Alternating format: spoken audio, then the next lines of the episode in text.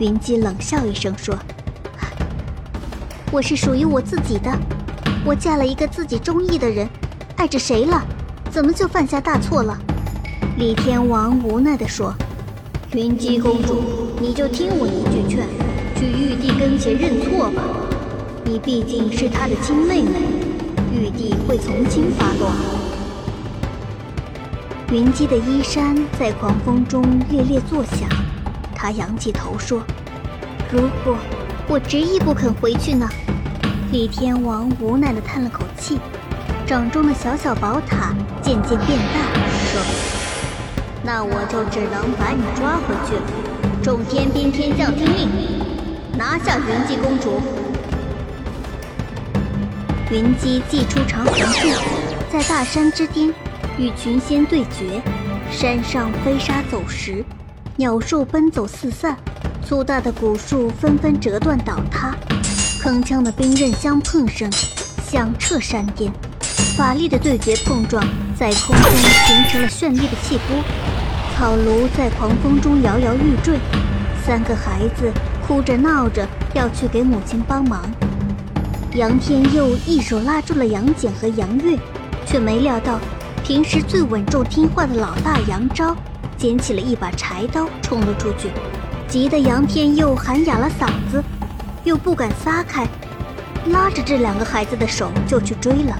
这场大战格外激烈，云姬虽然法力无边，但在这么多天兵天将的围攻下，还是寡不敌众，最后被哪吒的混天绫紧紧绑住。哪吒恭恭敬敬地说。云姬姑姑，我们也是奉命行事，请你别怪罪。云姬知道无力回天了，说：“我跟你们回去，让我再看看我的丈夫和孩子吧。”云姬回到草庐时，屋子旁边的花草树木早已被摧残的不成样子，只有草庐在结界的保护下才勉强没有倒塌，但离倒塌也不远了。最大的儿子已经没有了呼吸，静静地躺在屋前的草席上。杨天佑面如死灰，另外两个孩子哭个不停。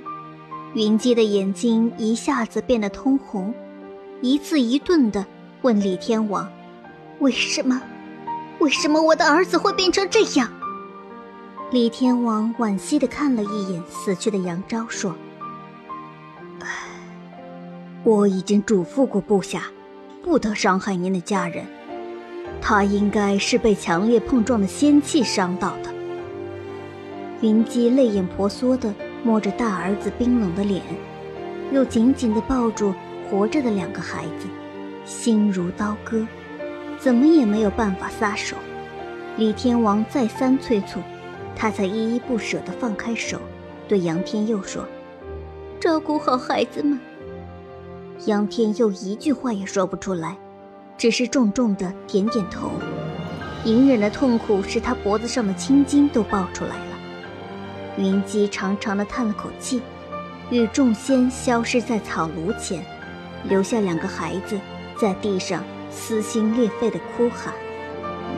云姬走后，杨天佑埋葬了杨昭，一夜之间白了头。他把两个孩子叫到跟前。声音也跟老人一样苍老沉重。